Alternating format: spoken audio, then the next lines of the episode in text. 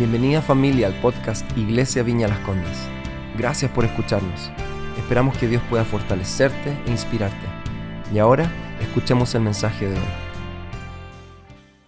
Muy buenos días a todos. Qué bueno estar con ustedes de nuevo frente a la pantalla.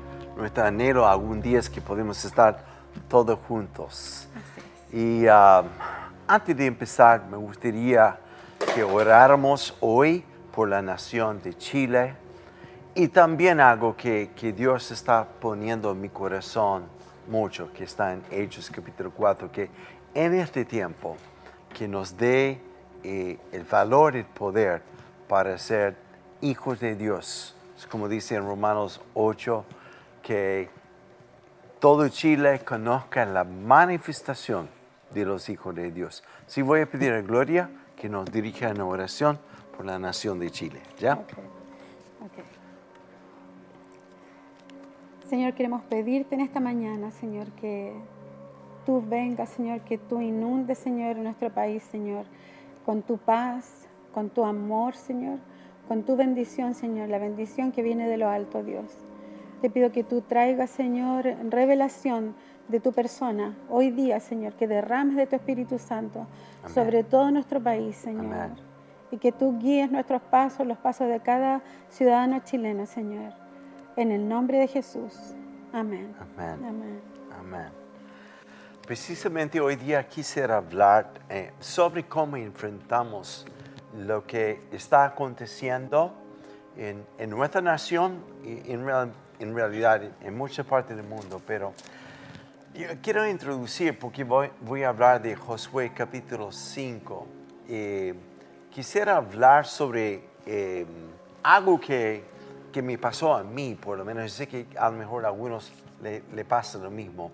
El año pasado, en noviembre, cuando hubo esta, hubo esta convocación masiva en Vina del Mar con Marco Brunet, y todo un énfasis sobre orar por la nación. De hecho, ese día históricamente no había disturbios y ni incidentes en la nación. Fue primera vez en, en semanas. Después de esto vino para mí también el tiempo de, ah, de Send, donde fui a, a Brasil para ser testigo de 140 mil jóvenes reunidos en tres estadios orando. O sea, y uno empezaba a escuchar lo que muchos estaban diciendo, el año 2020 es el año de la visión, es el año de la irrupción de Dios. Poco tiempo después fui a La Paz, Bolivia, a participar en una conferencia de jóvenes, como mil jóvenes, y quedó la crema y fue increíble. Y entre tanto se escuchaba en Argentina, Descend, y hasta en Santa Cruz, Bolivia, Descend. Luego tuvimos nuestro tiempo de Enciende, muchas cosas como que iba. Y después de eso viene COVID-19, como que lo que se interpone entre lo que Dios ha puesto en nuestro corazón y ver la realidad de ella.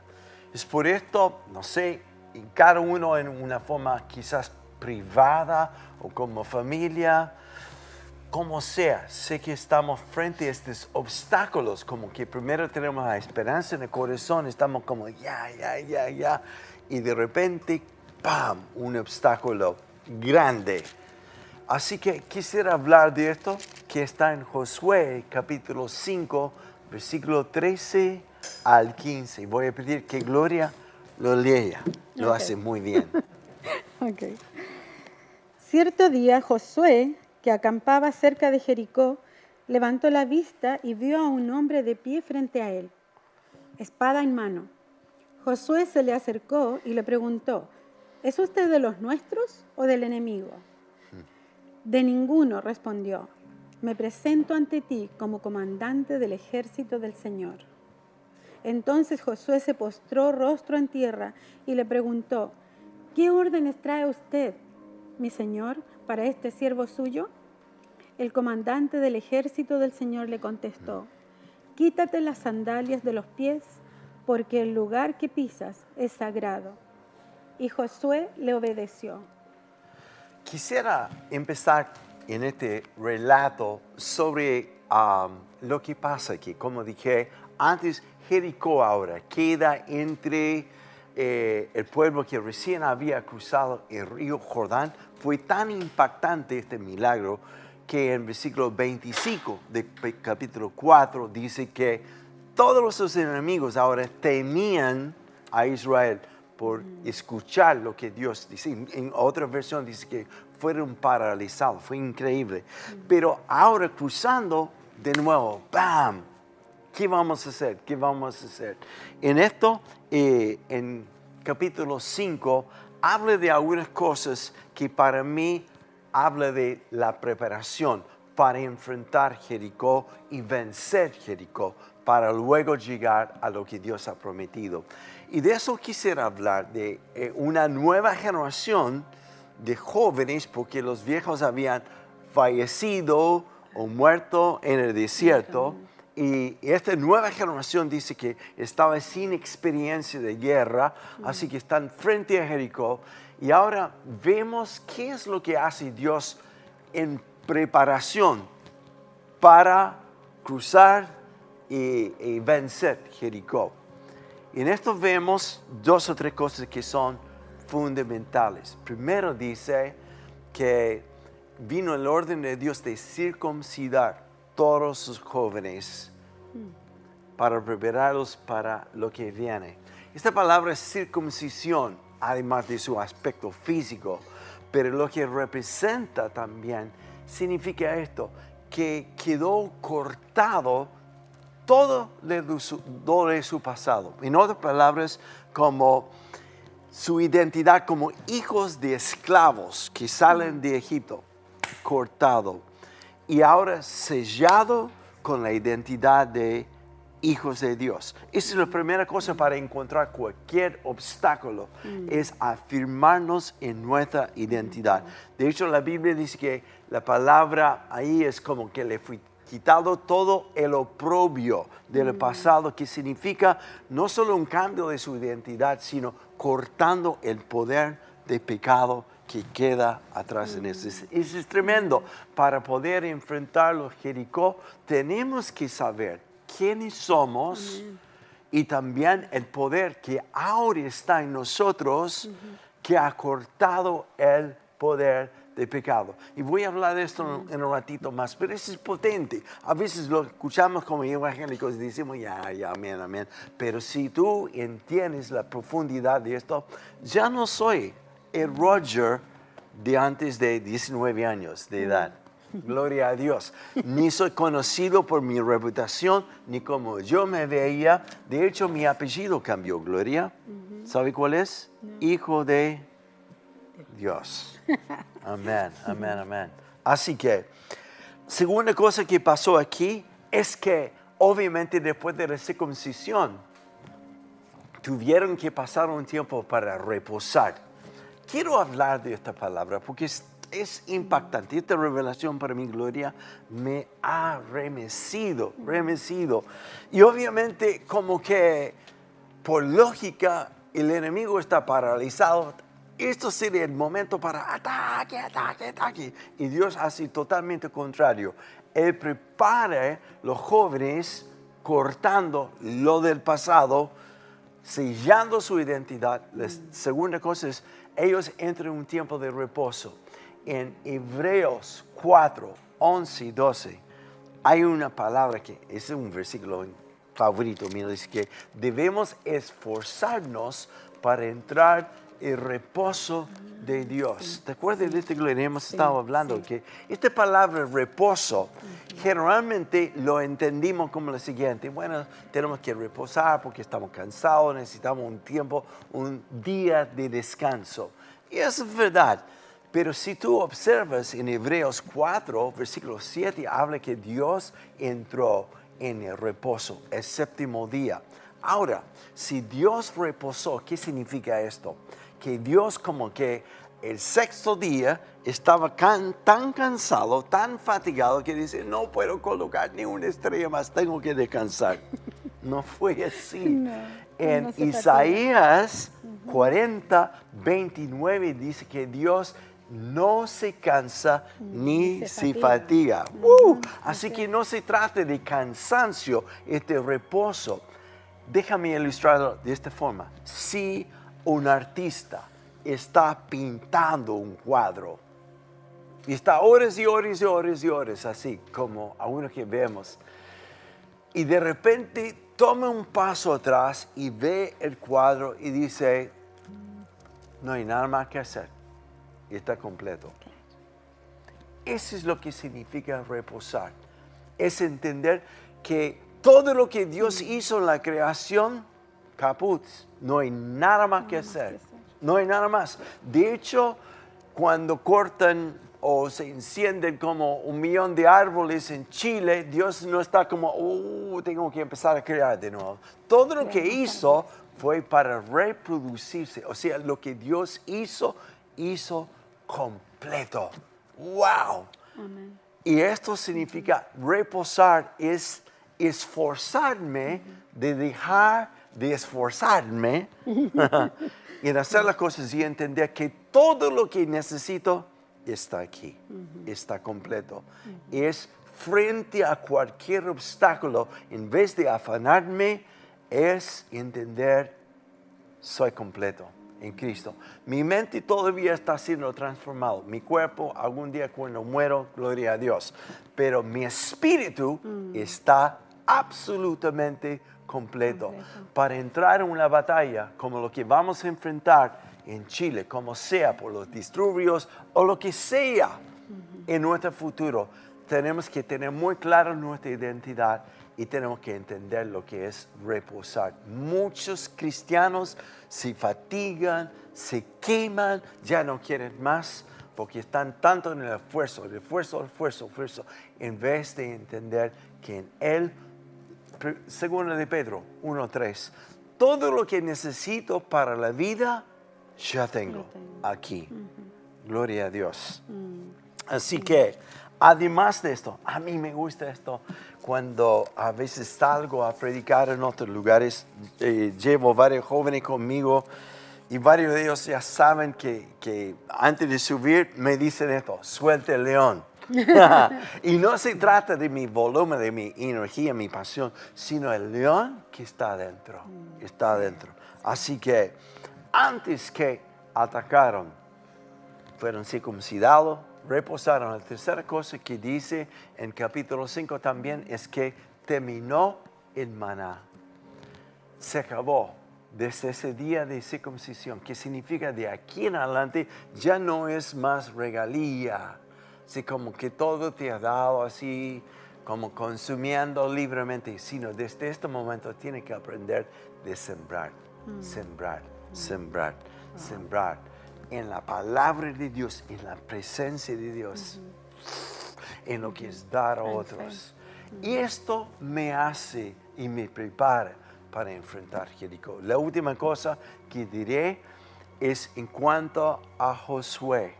La preparación para Josué vino muchos años antes, cuando se acuerdan en, en Éxodo 33, versículo 7, siempre acompañando a Moisés en la presencia de Dios. Moisés se retiraba, pero Josué quedó ahí. Escúchame, muchas personas, muchos cristianos en este tiempo, especialmente si los resultados no son como tú quieres, como tú anhelabas, o cualquier circunstancia que te enfrenta, muchos como que Dios no me sanó, es que mi hijo todavía sigue después de, de orar y orarla, y que no tengo este, etcétera, etcétera. Siempre estamos como hijos de Dios ah, como examinando todo y reteniendo lo mal y no lo bueno, ¿no? Y también siempre viendo lo que no tengo versus lo que ya tengo en Cristo. Pero, y eso a veces cuando estamos en crisis, la mayoría de nosotros empezamos a clamar a Dios, empezamos ahí a buscar a Dios.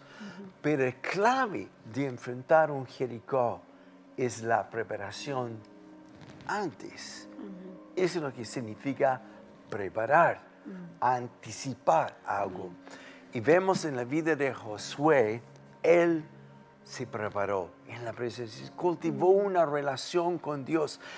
Y créeme, esto afecta totalmente tu forma de ver las cosas.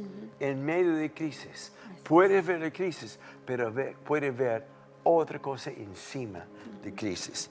Y eso quisiera ah, subrayar. eh, es tan, tan importante. Eh, cuando los discípulos suben con Jesús al monte de transfiguración, cuando le ven a Jesús, dice que no vieron a nadie más sino a Él. Así que quisiera hablar de qué es lo que percibió Josué. Y para esto me gustaría que leyera una vez más versículo 13 hasta versículo 15. Quiero que lo escuchen muy ¿Todo de bien. nuevo? Todo de nuevo. Ya. Cierto día Josué, que acampaba cerca de Jericó, levantó la vista y vio a un hombre de pie frente a él, espada en mano. Mm. Josué se le acercó y le preguntó, ¿es usted de los nuestros o del enemigo? De ninguno, respondió. Me presento ante ti como comandante del ejército del Señor. Entonces Josué se postró rostro en tierra y le preguntó, ¿qué órdenes trae usted, mi Señor, para este siervo suyo? El comandante del ejército del Señor le contestó, quítate las sandalias de los pies, porque el lugar que pisas es sagrado. Y Josué le obedeció. Esta me emociona solo leer esto, escucharlo.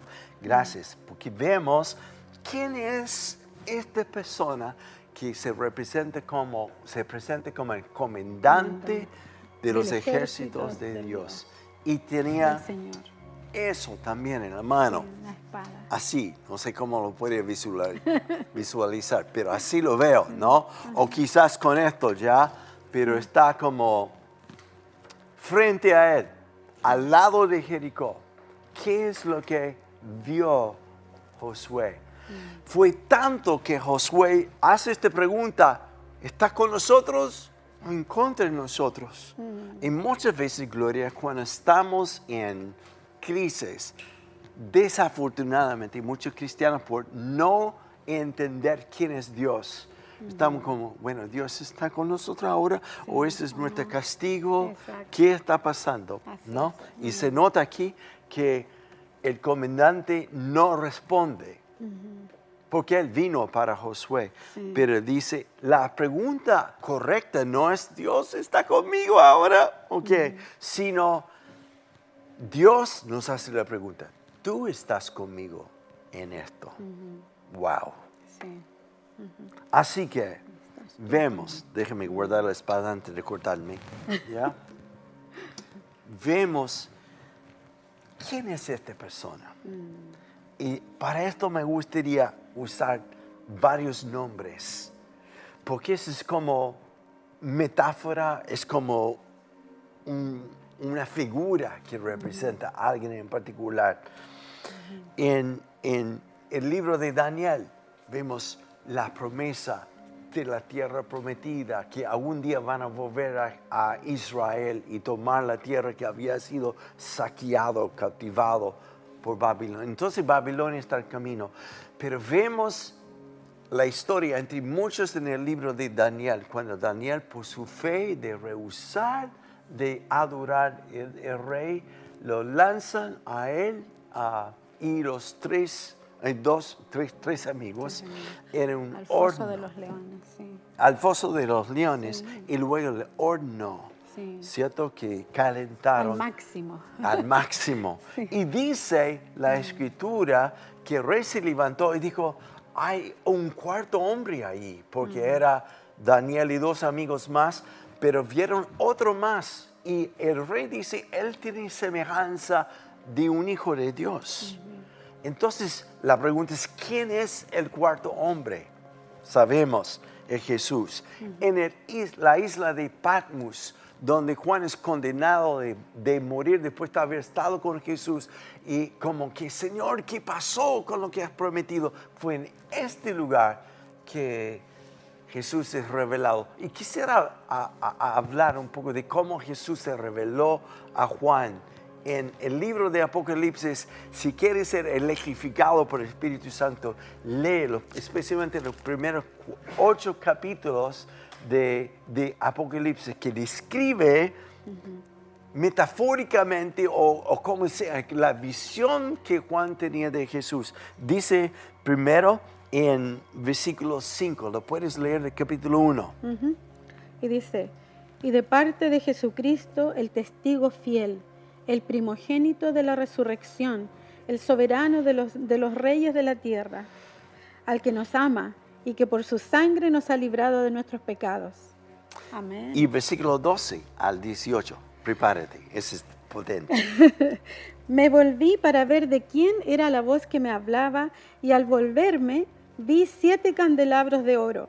En medio de los candelabros estaba alguien semejante al Hijo del Hombre, vestido con una túnica que le llegaba hasta los pies y ceñido con una banda de oro a la altura de su pecho. Su cabellera lucía blanca como lana, como la nieve, y sus ojos resplandecían como llama de fuego. Sus pies parecían bronce al rojo vivo en un horno, y su voz era tan fuerte como el estruendo de una catarata. En su mano derecha tenía siete estrellas, y de su boca salía una aguda espada de dos filos.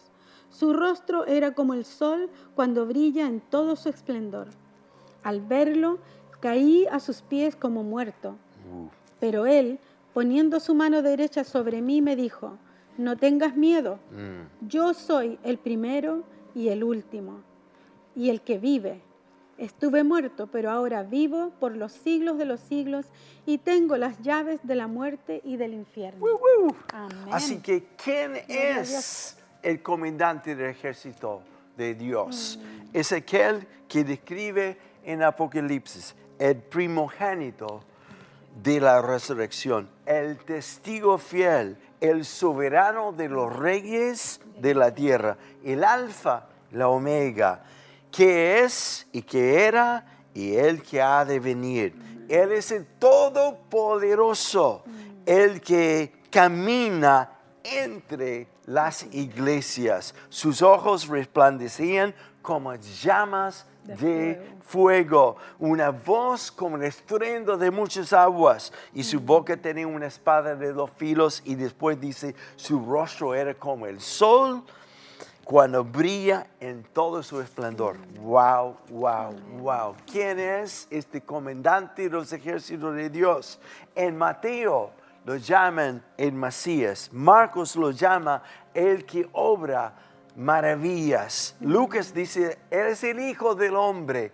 En Juan dice que es el Hijo de Dios. En Hechos es el poder del Espíritu Santo. En Romanos, el que nunca no nos deja ni nos abandonará, ni jamás nos separará del amor de Dios. En 1 y 2 de Corintios es el poder de los dones del Espíritu Santo. En Gálatas es Él quien nos redimió de la maldición de la ley. En Efesios nos hace sentar en lugares celestiales juntamente con el Padre. En Filipenses es Él que sopla, que sopla, que supla toda Suple. nuestra necesidad según sus riquezas en gloria. En Colosenses es la plenitud de Dios que llena todo en todo. En 1 y 2 de Tesalonicenses, Él es nuestro Rey que pronto volverá. En 1 y 2 de Timoteo, Teo, el mediador entre el hombre y Dios.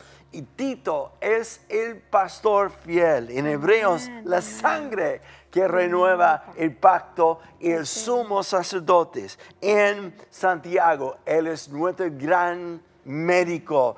En primero y segundo de Pedro, Él es el pastor principal. En primero, segundo y tercer Juan, el amor eterno. En Judas es aquel que vuelve con los remidos, redimidos. Y en Apocalipsis, Él es el rey de reyes y señor de señores. ¿Quién es el comandante frente a Josué?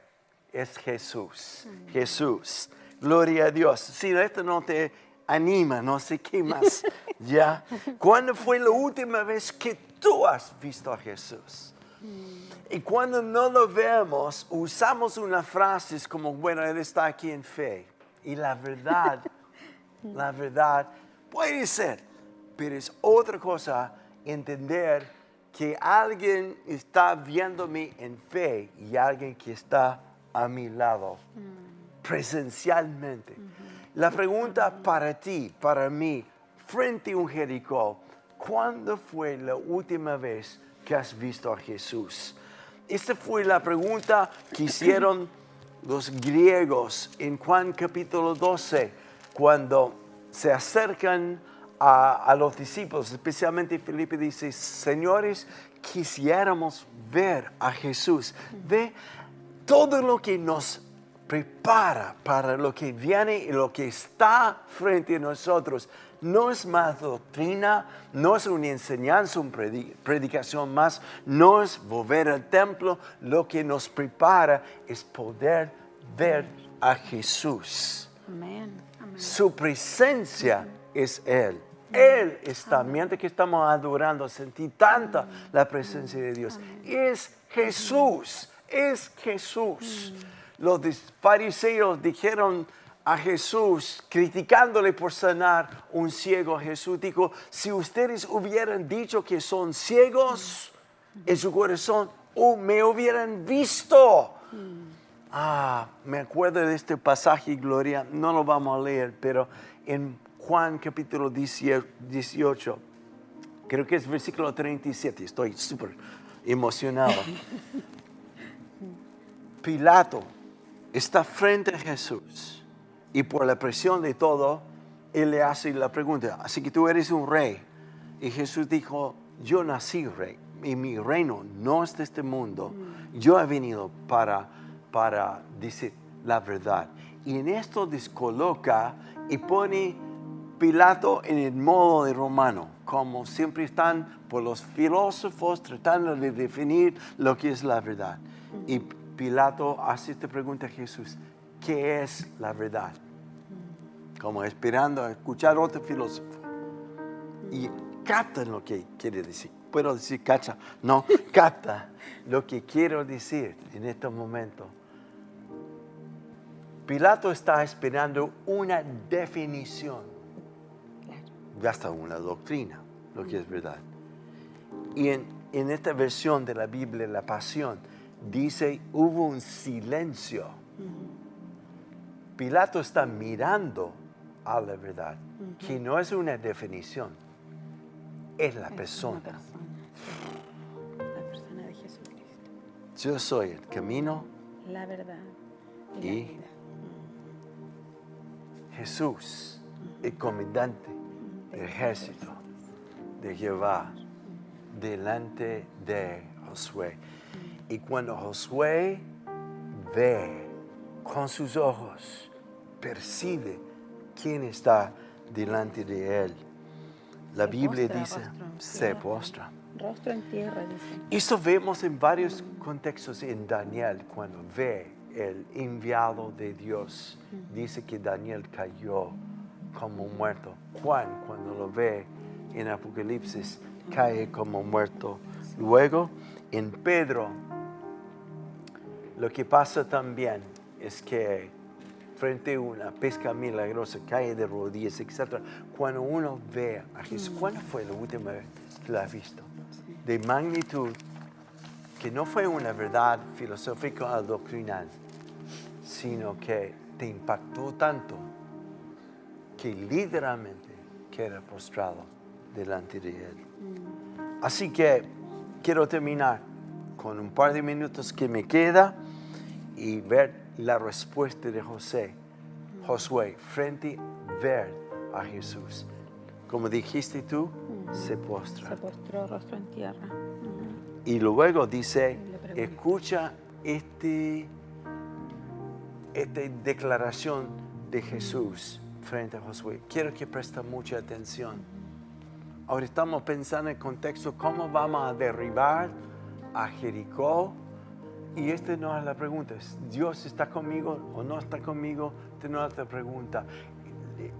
Es ver a Jesús escuchar a Jesús y está ante la magnitud de verlo que se postra y luego escucha estas primeras palabras de Jesús. Quita las sandalias de tus pies. ¿Ok? Hay un pasaje que dice que debemos estar quietos en la quietud, en la calma, conoceremos a Dios. Wow. Sí, hay dos lugares donde Dios se revela a nosotros cuando estamos calmados en intimidad con Él. Y el segundo lugar es cuando estamos entrando en la batalla. En el primer lugar, quieto con Él, vemos su rostro y su corazón. En el lugar cuando entramos en batalla, cuando empezamos a soltar lo que está en nosotros, que es el león de Judá, cuando atrevimos, no sé si han escuchado esta palabra, a cruzar la raya de gallina, cuando hacemos esto, viene otro tipo de revelación. Vemos esta revelación, esto, vemos a Jesús con esto.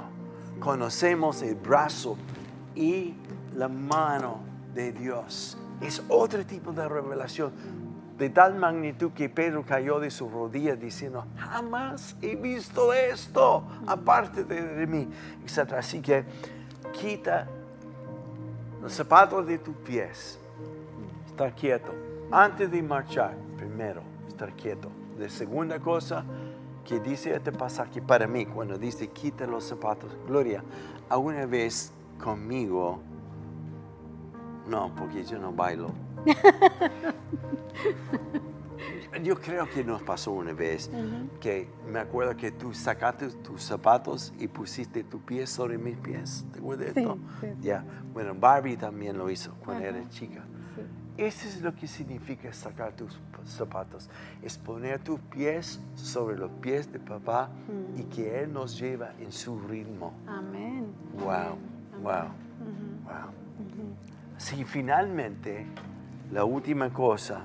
Esta palabra también, disculpa, esta palabra donde dice poner nuestro rostro en tierra es un símbolo de rendición, ¿no? De rendición para ver al Señor en nuestra necesidad, en la forma que Él, en lo que necesitamos ver de Él. La humildad. La humildad. La última cosa que digo es que cuando dice el lugar donde estás es santo. Ahora piensa en esto. Geográficamente, donde estaban, al lado de Jericó. Y Dios dice a Jericó, este lugar es santo. Cuando Daniel estaba en, el horno, este lugar era santo. Porque, vio a Dios, ¿ya? Y, y también cuando Juan está en Patmos en el día del Señor, este lugar santo, la revelación que recibió de Dios. Cuando Pablo está en la prisión, santo mm. este lugar, porque recibió revelación que hasta hoy día nos bendice. Frente a tu Jericó, frente a lo que viene, mañana cuando sepamos los resultados de lo que sea, este puede ser una casa o puede ser un lugar santo para ti. Depende dónde tienes fijo tus ojos. Así que, wow. Y de allí, para finalizar, vienen los órdenes de Dios para enfrentar Jericó. Pero primero quiero subrayar, para los jóvenes fue circuncisión, quitando, cortando el pasado, defendiendo su identidad, reposando no de fatiga, sino en quienes son y finalmente también en Maná terminó, ellos tienen que empezar a cultivar, a sembrar y cultivar. Y para Josué significaba un lugar que ya estaba preparado para ver. Me preguntas por qué Josué solamente vio el comandante. Yo creo que por muchos que se prepararon para la guerra en el momento de crisis, pero Josué tenía una larga preparación de constantemente buscar a Dios y cultivar su corazón. Así que frente a lo que nos pasa, frente a lo que está entre nosotros y lo que Dios nos ha prometido, siempre interponen los jericós. Así que hoy quiero orar y quiero hacer algo con ustedes que quisiera a, a- a practicar, ¿ok? Los órdenes que vienen ahora del eh, comandante del ejército son los siguientes para esta batalla. Recibieron la orden de marchar 13 veces alrededor de Jericó. Y cada vez ellos tenían que tocar el chofar, tuvieron que mantenerse callados porque en la lengua está el poder de vida y muerte. Y muchas veces quejar delante, hoy ¿cómo que vamos a hacerlo? Dios simplemente dijo, quédense callados, no hablan nomás, ¿no? Y finalmente, la última vuelta, el séptimo día, gritaron, y lo que gritaron antes que sucedió, Dios nos ha entregado esta ciudad antes que aconteció. Hace muchos años atrás, termino con esto, Gloria. Ah, hace, hace un par de días falleció un amigo mío y alguien que una vez asistió a nuestra iglesia, Pato Fres. Me acuerdo cuando estuvimos en Manquehue Sur, la dueña del local me viene a avisar, acabo de vender la propiedad y tienen cuatro semanas para salir. Era como... Y encontrar un lugar en cuatro semanas era casi Locura, imposible. sí. Así que faltando una semana, me acuerdo que Pato Fres llega a mi oficina y este impulso, agarré a Pato, lo llevé afuera de la calle y dije, sígueme Pato. Y como buen hijo, no me preguntó, ¿dónde vamos? Sí siguió lo expliqué, vamos a dar vuelta a la manzana siete Y veces. tomar el- la propiedad. y al final de la séptima vez dije, como buen pentecostal, ahora levanta tu mano, damos de tres gloria a Dios y gritamos, este lugar es para Dios. Y lo hicimos, aunque pareciera ridículo, ¿no? Pero tres días después, la dueña me visita, me dijo, eh, cambiaron de opinión, no van a comprar el lugar, así que sigue nomás. Y de curioso dije, bueno, ¿quiénes eran los compradores? Me dijo un banco. O sea, un banco se echó atrás. Imposible. Sí. Pero, así que frente a tu Jericó, ahora quiero que tu petición primero sea, Dios, abre mis ojos. Amén. No aquí. Amén. No quiero una definición más, un versículo bíblico. Yo quiero ver a Jesús. Porque espíritu. cuando lo ve. Sí. Se acabó. así que vamos a orar. Amén. Gracias Jesús, porque tú estás aquí frente a un Jericó de lo que está corriendo en Chile. Esta cosa que interpone a nuestros ojos entre lo que has prometido sobre Chile, o un tiempo de un tremendo mover de Dios, promesas que has declarado sobre la nación, que ese es un tiempo de una nueva generación que se levantará y remecerá la tierra de. Chile. Señor, gracias porque mayor eres tú que está en nosotros que el que está en este mundo. Gracias, Y gracias, Padre, también frente a cualquier situación matrimonial o de familia o de empleo, Señor. Prepara el corazón de cada uno que nos escucha hoy día, que nos convence de nuestra identidad, que tengamos un tiempo de reposar en lo que ya tenemos y que podemos, Señor, ver a Jesús postrándonos delante de Él y quitando nuestras sandalias para entender que el lugar de nuestro conflicto, tú lo quieres convertir en un lugar santo. Amén. Gracias, Padre, en el nombre de Jesús. Gracias. Qué lindo estar contigo en esto, ¿ya? Me anima mucho.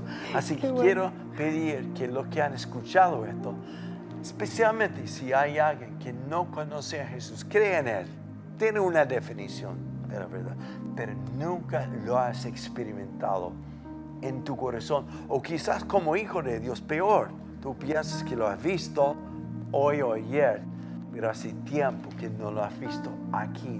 Es de esta visión de magnitud que te manda a postrarse, a ocultar tu rostro en humildad y dice, Señor, no ya no más, está conmigo, Señor, está. No, Señor, estoy a tus órdenes, ¿qué hago? Así que yo te invito por la pantalla va a haber instrucciones de cómo puedes conectarte con nosotros para ayudarte a conectarte con Él hoy día. Ánimo, como dijo Jesús a Bartimeo, el Señor te llama, ponte de pie. Ya viene algo extraordinario sobre la nación de Chile. Amén. Y yo no sé de ti, pero eso no lo voy a perder. Dios te bendiga. Bendición. Gracias nuevamente por haber escuchado. Esperamos que haya sido de gran bendición para tu vida.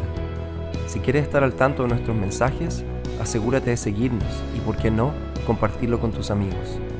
Para más contenido de la iglesia y cómo conectarte, ve a nuestra aplicación móvil y sitio web iblc.cl. Un gran abrazo y que Dios te bendiga.